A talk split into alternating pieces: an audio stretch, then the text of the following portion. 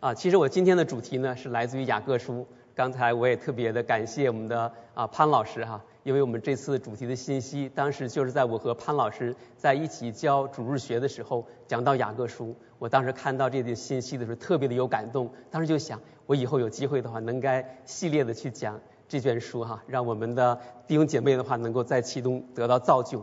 当时呃大家可能还会记得，我之前在主日讲道的时候就讲过第一章。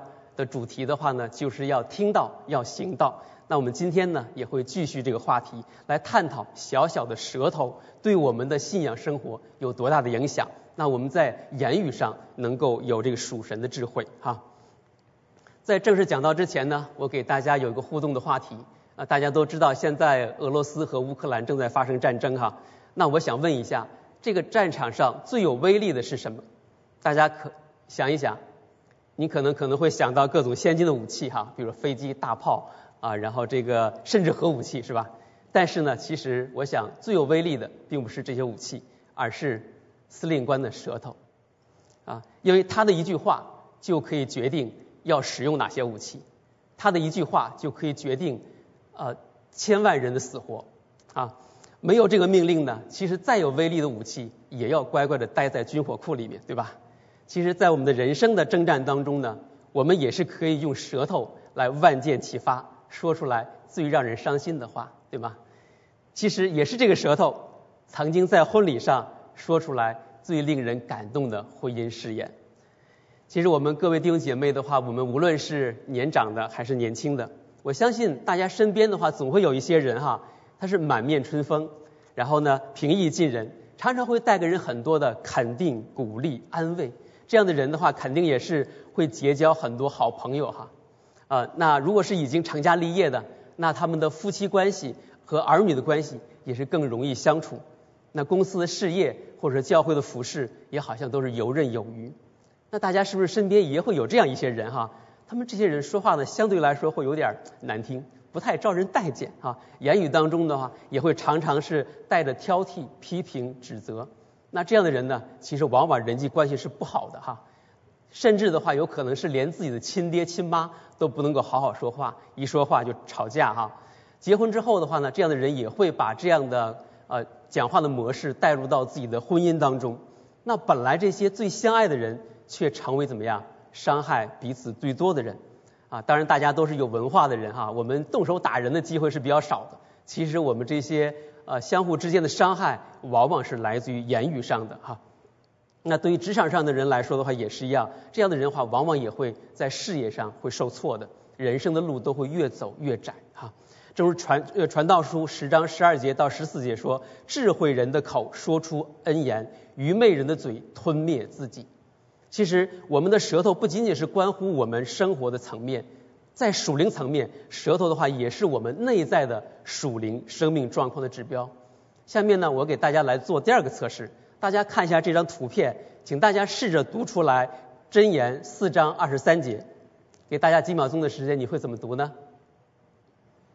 啊，可能有人会说了啊，第一种的读法的话呢是保守你心，保守一切，医生的果效是啊，因为这是我们 PPT 上打出来的哈。另外还有一种读法哈，是你要保守你心啊，胜过保守一切。我怕我读错了哈，哈 因为医生的果效是由心发出啊。如果您是第一种读法的话，那恭喜您，您是非常严谨认真的哈，忠实于这张图片，图片上显示什么你就读什么。但是第二种读法，我更加的要恭喜您。因为这些经文呢，已经在您的心里面了，您会自动把缺少的字补出来啊。那既然我们说一生的果效是由心发出，那大家是否思考过，那一个人的内心到这个一生的果效之间的这个桥梁和媒介是什么呢？啊，路加福音六章四十五节说，心里所充满的，口里就说出来。也就是说，口里所说出来的，其实是我们内心世界的内在的一个属灵状况的一个表达啊。同时，我们的言语也给我们的现实生活和我们的属灵生命带来建造或者拆毁的两种生命模式。箴言十八章二十一节说：“生死在舌头的泉下，喜爱它的必吃它所结的果子。”那后半句呢？和合本的翻译的话有点模糊哈，我在这里也可可特意给大家准备了新译本的翻译。他说：“生死都在舌头的权下，爱把怒这权柄的，必自食其果。”嗯，可以说舌头的威力实在是太大了哈，后果很严重哈。那我们如何来控制自己的舌头呢？在言语上有智慧呢？那我们来看神的话。嗯，好，我们一起来读雅各书三章一节：“我的弟兄们，不要多人做师傅。”因为晓得我们要受更重的判断，原来我们在许多事上都有过失。若有人在言语上没有过失，他就是完全人，也能勒住自己的全身。我们若把脚环放在马嘴里，叫它顺服，就能调动它的全身。看哪，船只虽然甚大，又被大风吹逼，只用小小的舵，就随着掌舵的意思转动。这样，舌头在白体里也是最小的，却能说大话。看哪，最小的火能点着最大的树林。舌头就是火，在我们白体中，舌头是个罪恶的世界，能污秽全身，也能把生命的轮子点起来，并且是从地狱里点着的。那我们对这段经文呢，我们分成这几个方面来探讨。第一方面呢是舌头上的挑战。那么刚才看到的第一节经文，他这里说不要多人做师傅。这里的师傅呢，就是用圣经、用言语来教导圣经的人啊。那如果好为人师，但却偏离神的道，那就要在神面前受更重的判断啊。那对于我们这些做传道人的、经常站讲台的，这是很好的一个警戒哈，提醒我们自己要按照正义来分解真理的道。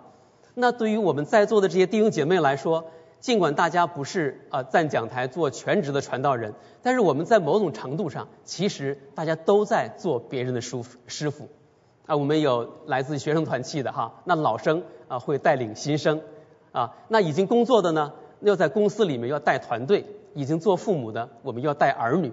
所有的弟兄姐妹虽然都不是啊呼召做全世界的传道人，但是大家都要怎么样传福音？你要会带年轻的。啊，就带那个属灵上的年轻的人啊来跟随主，要带门徒，要关怀和鼓励他们。其实这些所有的这些侍奉，都是要用我们的言语去完成的。所以说，无论我们传道人还是弟兄姐妹，我们有不同的职分，但我们所讲的话，都在某某种程度上在传讲神的话，都在为神做见证。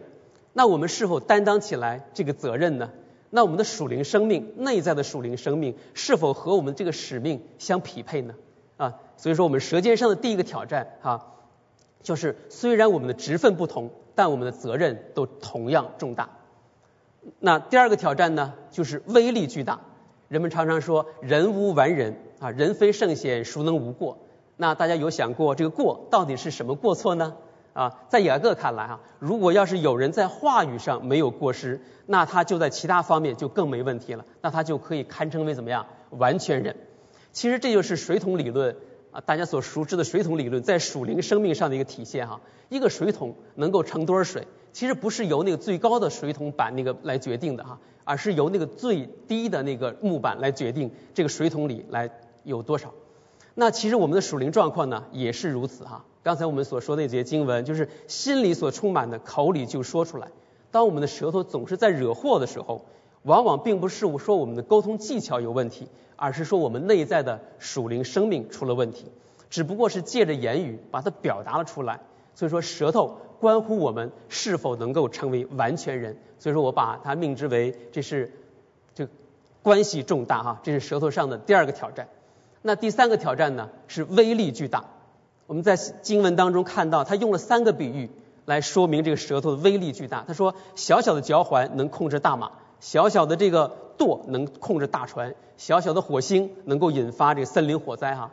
当我还是小孩子的时候呢，我就驾驭过这个在田地里哈，真的是驾驭过这个马。当时我就好奇哈，哎，我说这个这么大的一匹马的话，怎么会听我一个小孩子的指挥呢？哎，后来我父亲的话就给我来看他那个放在马嘴里那个脚环，哦，我原来一用力，他为了避免疼痛哈，就跟着我的这个方向来动。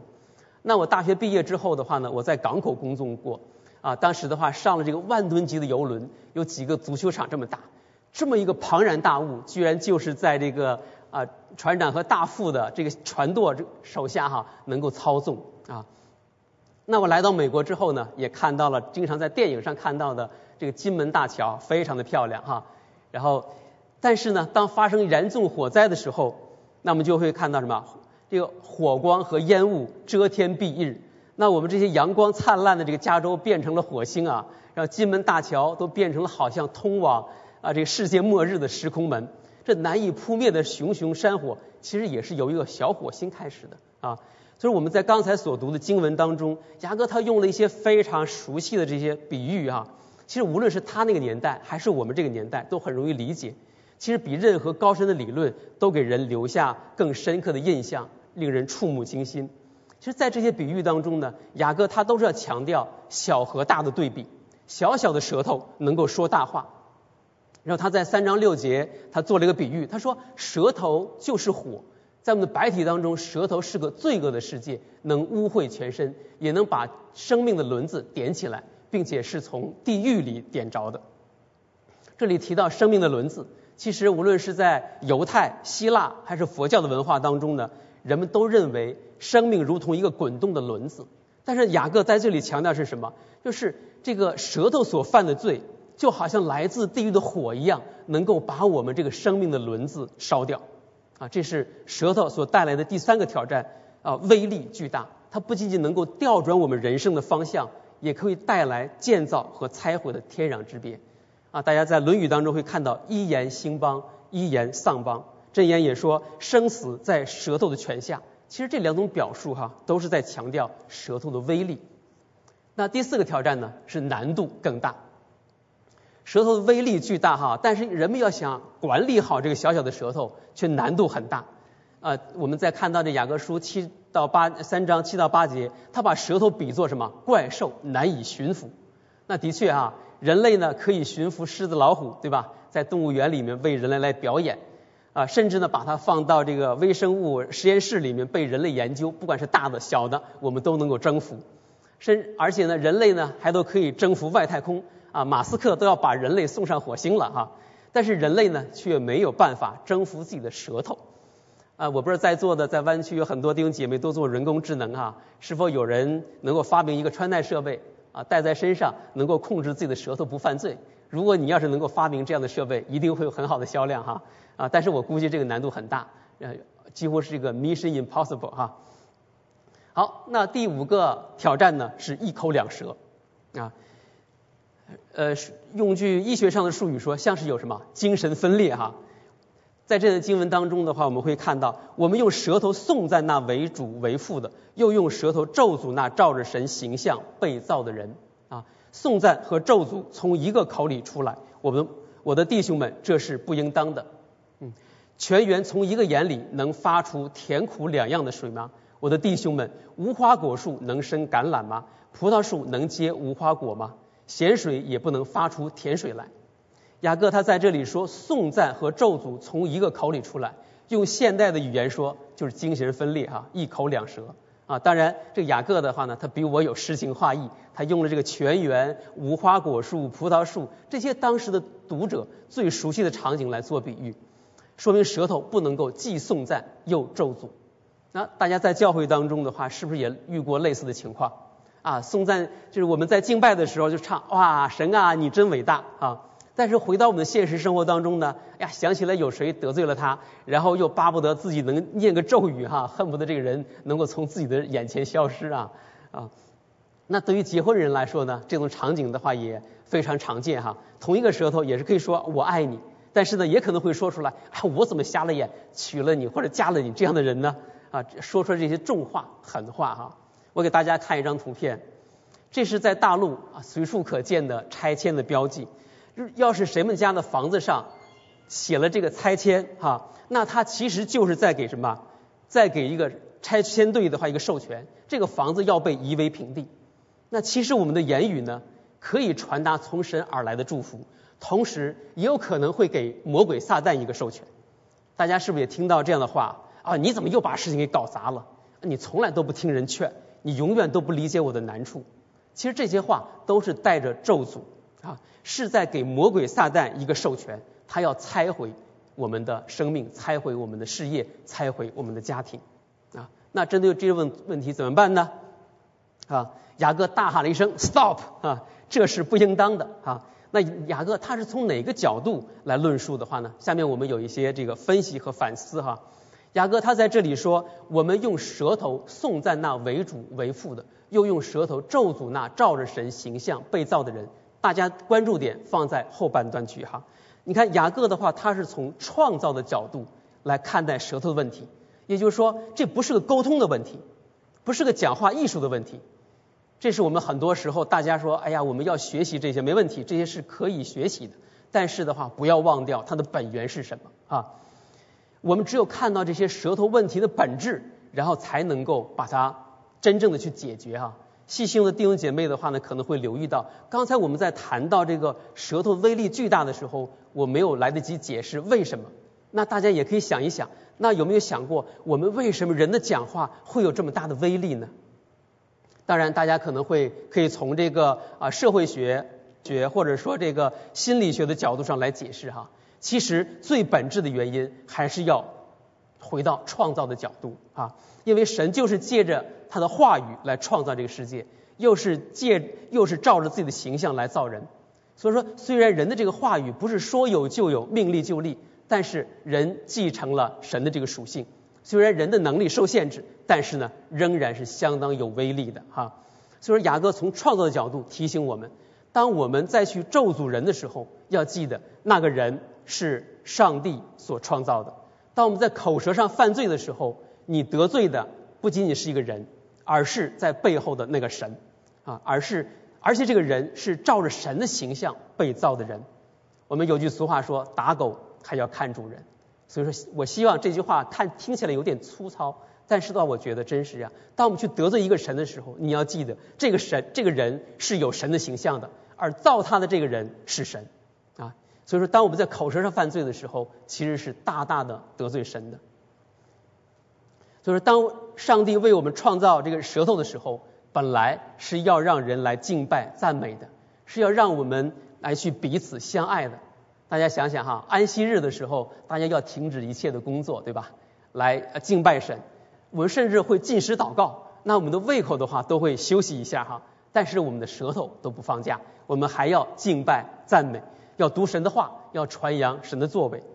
那当舌头说谎言、咒诅的时候，其实就违背了神对舌头这个本来的创造，就会让人陷入到这个罪中哈。大家对这个伊甸园的这个故事都非常的熟悉。那你是否注意到，当初魔鬼撒旦他是用什么方式来诱惑亚当夏娃犯罪呢？大家，我这儿给大家放了个图片哈，就会看到。撒旦的是是化身为古蛇哈，用他那带分叉的舌头来编织谎言，诱惑亚当夏娃犯罪。所以说，从创造的角度上来看的话，来看舌头的时候，其实我们就会更容易明白为什么雅各说舌头是火，是从地狱里点着的。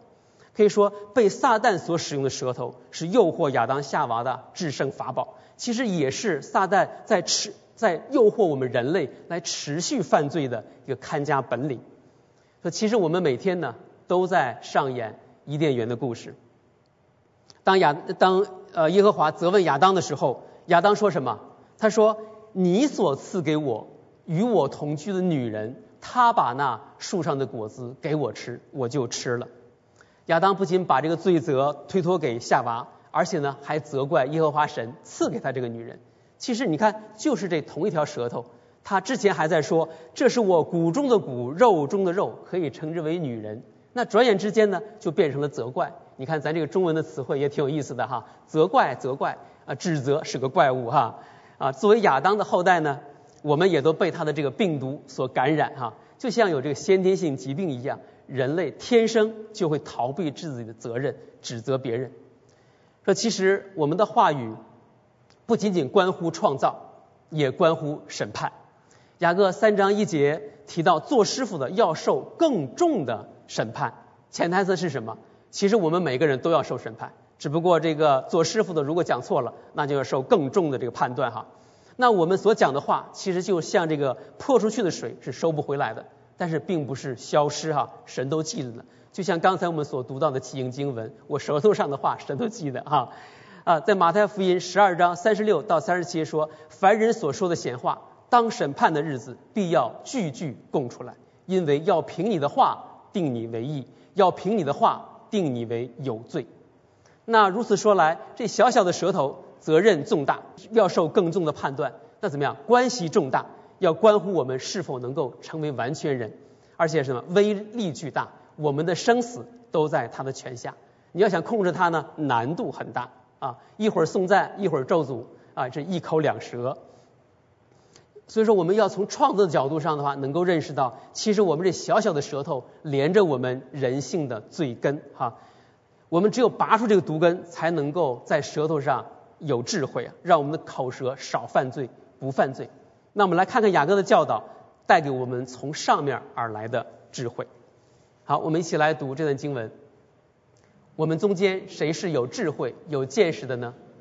他就当在智慧的温柔上显出他的善行来。你们心里若怀着苦毒、嫉妒和纷争，就不可自夸。也不可说谎话抵挡真道，这样的智慧不是从上头来的，乃是属地的、属情欲的、属魔鬼的。在何处有嫉妒纷争，在何处有扰乱和各样的坏事，唯独从上头来的智慧，先是清洁，后是和平、温良、柔顺，满有怜悯，多结善果，没有偏见，没有假冒，并且使人和平的。是用和平所栽种的异果。雅各在谈论舌头问题的时候呢，他接着就在接下来的几段经文当中描述了一个真正有智慧的人就会有什么呀？谦卑的态度，在言行当中要表现出来。当然，这段经文的内容非常丰富哈，限于时间的限制呢，我就只讲和今天的主题相关的内容。因为当大家在谈到这个口舌的重要性的时候，往往都会从沟通的艺术这些人的方式、方法、技巧上面来讨论，而忽略了对人的自己内心的检视、对神的回归。我并不是完全否认这些人文科学，而说不要舍本逐末，不要用这些属世的知识去代替和阻挡了这些属神的智慧，否则的话，这些智慧呢就会成为雅各刚才所说的属地的、属情欲的、属魔鬼的，因为它拦阻了我们去认识神。啊在我们刚才所读的这段经文当中，雅各将外在的，呃，就是将这些外在的说谎、呃自夸、说谎、抵挡真道，归结于内心里的苦读、嫉妒和纷争。其实就正天，就像我们今天所反复强调的，心里有什么，我们口里就会发出什么来。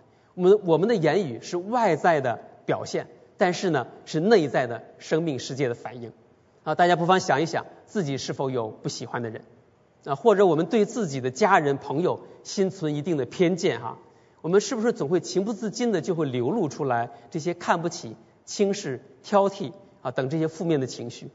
当我们有这些成见的时候呢，我们总能够发现证据啊，这在心理学上的话，这叫证实性偏差啊。你心里怎么想，你总能够找到那些证据的话来证实自己是对的，会加深自己的偏见。就比如说像我们这些有孩子的，经常就会表那时候就会看到，哎。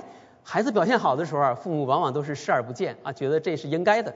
但是孩子偶有偏差的时候呢，啊，立马就父母就会变得火眼金睛哈，然后就说，哎，你怎么又犯错了？怎么说你那么多回还不改呢？啊，这是很多父母都常讲的话啊。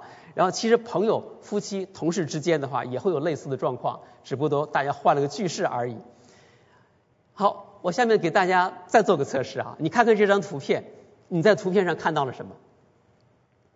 我相信很多人都会说啊，我看到了一个黑点儿，对吗？哎，你们上当了哈！其实这张图片上百分之九十九的面积的话是白色，只有百分之一的位置是黑色。但是呢，大家只关注到了那百分之一的黑色啊。其实，在人与人、人与神的关系上的话，我们的心也很容易被苦毒、记恨、纷争、偏见这些滤镜所笼罩哈。我们关注到了那个错的地方。其实，如果要是让圣灵来光照我们内心世界的话，我们就会看到，是因为我们内心有刻薄，才会发出来言语上的那些挑剔、批评、指责、抱怨。当我们内心有骄傲的时候，我们就会在言语上是对他人有轻慢，对自己的话会有自夸啊。当我们内心有自私的时候，我们在言语上的话就会变得很自我，然后处处都会维护自己的利益哈，自己的面子和立场。所以说，我们说要说从上头来的智慧，那就要为我们的内心世界要做一个大扫除啊，这是个请出去的过程那第二点的话呢，是个请进来的过程哈，就是要建造属神的内心世界。我们在呃十七节到十八节这里面会看到，他提到了清洁、和平、温良、柔顺，满有怜悯，没有偏见，没有假冒，然后呢才会在言语行为上结出来这些意义的果子。这个好像我们要打扫房间哈，把垃圾都扔掉。内心的话呢，打扫完这个大扫除，但是我们的内心世界的话，也不能是真空的。啊，不神合不合神心意的要请出去，是为了要把合神心意的再请进来，把属肉体的啊替换为属灵的。我呢把这个法则呢称之为属灵的替代法则啊，这是我自创的一个词汇哈，但是我觉得很贴切，因为很多人信主之后呢，其实所秉持的是一个律法的否定法则，按照律法或者按照所学的这些方式方法技巧。都是要说要这样不要那样，但是事实证明这些律法的否定法则的话有效吗？其实是无效的哈。就像罗马书七章十九节所说的：“我所愿意的善，我反不做；我所不愿意的恶，我倒去做。”那在救恩方面呢，其实所体现的就是这个属灵的替代法则。神他不是说直接消灭我们这些些罪人，消灭我们这个不义哈，而是用无罪的来代替有罪的。用义的来代替不义的啊，正如彼得前书啊三章十八节所说的，因基督也曾一次为罪受苦，就是义的代替不义的，为要带我们到神面前。其实这个替代法则呢，不仅仅用在救恩上哈，在我们这个人与人的关系上，在言语的智慧上也是同样适用的。那比如说很多年轻人哈都会打电子游戏，那很多父母长辈就说了，不要打游戏啊，这些话正确吗？当然正确哈，但有效吗？当然也无效啊。那父母就会很崩溃哈，接下来就会说：哎呀，你看你都这么大了，对，然后这还这么不懂事儿啊！父母为你付出这么多，你把宝贵的时间都浪费了，你的未来怎么办呢？哈，然后这些话就都出来哈，父母的一大堆抱怨指责就出来了哈。那结果怎么样呢？啊，被骂了一顿的这些啊年轻人，反而会跑到电子游戏当中去寻找安慰和解脱。为什么呀？因为他那里有同伴，会给他接纳，啊，会给他陪伴。而且电子游戏你会发现哈，你打你打的好的时候，他说 You are great, you are awesome。然后你打的不好的时候，Play again，他他会给你七十个七次的饶恕你的机会啊，他总给你机会的啊。所以说在这些现实生活当中受挫的那这些年轻人的话，他反而会在电子游戏当中他得到那些啊全部的接纳啊，然后给他那个复活的机会哈。说肯定说这些年轻人就会越来越爱电子游戏，不能自拔。所以说在父母那里失去的，他会在电子游戏当中加倍的还给你啊，那不上瘾才怪哈。那如果用替代的法则呢？那其实我们这些做父母的，其实就应该从小对孩子说，哎，咱去出去 hiking，我们去有体育活动。那你有了正常的、有了好的活动，自然他就不会去做那些不好的活动嘛，对吧？就是用有意义的事情去代替那些浪费生命的事情。其实言语上也是一样。你是批评指责呢，还是用这些积极建造的话去帮助他去这个成长呢？我们是亲口拆毁呢，还是要建造呢？是吧？其实我们的夫妻关系、朋友关系、同事关系都是如此哈。那我们大家也可以想一想哈，如何我们在我们的属灵生命当中，如何在我们的生命当中去应用这个替换法则，去修复一段破损的关系哈。好，那既然这个智慧是从上头来的。那怎么能够得到这个智慧呢？我在这里你们还用了一句话，就是说 connection before correction，就是我们要先建立连接，然后才能够带来改变的这个功效哈。这个我我呢就把它形象的比喻成上帝是把这些资源放在云端哈。我们得需要有个 wireless 的，你不管是有 wire 还是没 wire，但是你得有个 connection，哦，你才能够下载到神的这些资源，对吧？这是我们年轻人最熟悉的一个场景啊。那其实我们的属灵生命也是一样，我们需要先建立这个连接，我们首先要恢复和神的这个连接，能够我们能够得到这些资源哈，然后那我们的生命才能够被更新、被改变，然后呢，我们才有机会才去和别人也去建立这个连接。那我们也会对别人有这样的一个影响，有这个影响力啊。那我们做父母的，你要去改变影响你的孩子吗？如果说我们当中的话，还有一些家庭啊，可能是一方信主的啊，特别是信主的这一方，你要去改变和影响你的另外一个还没有信主的配偶吗？或者说你想带别人来信主吗？其实我们都需要用到我们今天的这个原则哈，要先建立这个连接，才能对他有这个影响力。而且特别提醒的是，其实我们建立这个连接是有个窗口期的。对于孩子来说的话，其实就孩子几岁的时候啊，那我们才能够跟他建立很好的连接。等到了青春，等过了青春期，到了青春期，或者说甚至大学之后，然后那其实我们这个你想再跟他连接，对不起，out of service 啊，他已经不在你的服务区了哈啊，那就你再想你再想恢复的话，当然在神里面有恩典有怜悯，你除非你道成肉身死而复活哈，但是你要付上更多的更大的一个代价。好，那最后呢，我给来大家做个总结哈。我想今天大家听到这儿的话，你会明白我所讲的这个舌头上的智慧，其实不是要给大家任何的方式、方法、技巧，而是要让大家能够去反思，看到我们这些小小的舌头所肩负的责任、所面临的挑战。我们不是说要呃单纯的去学那些沟通技巧，不要舍本逐末哈，而是要从创造的角度上去认识到这个问题的本质。然后要把这个舌头最根能够挖出来，只有我们能够去和神去建立这个属灵上的连接，我们才能够用这个属神的代替那个属血气的，我们的言行举止当中才能够流出流露出来这些属灵的品格和魅力，那我们自然也会就成为一个蒙神所爱，也能够成为一个容神益人的人，给人带来真正的建造和祝福。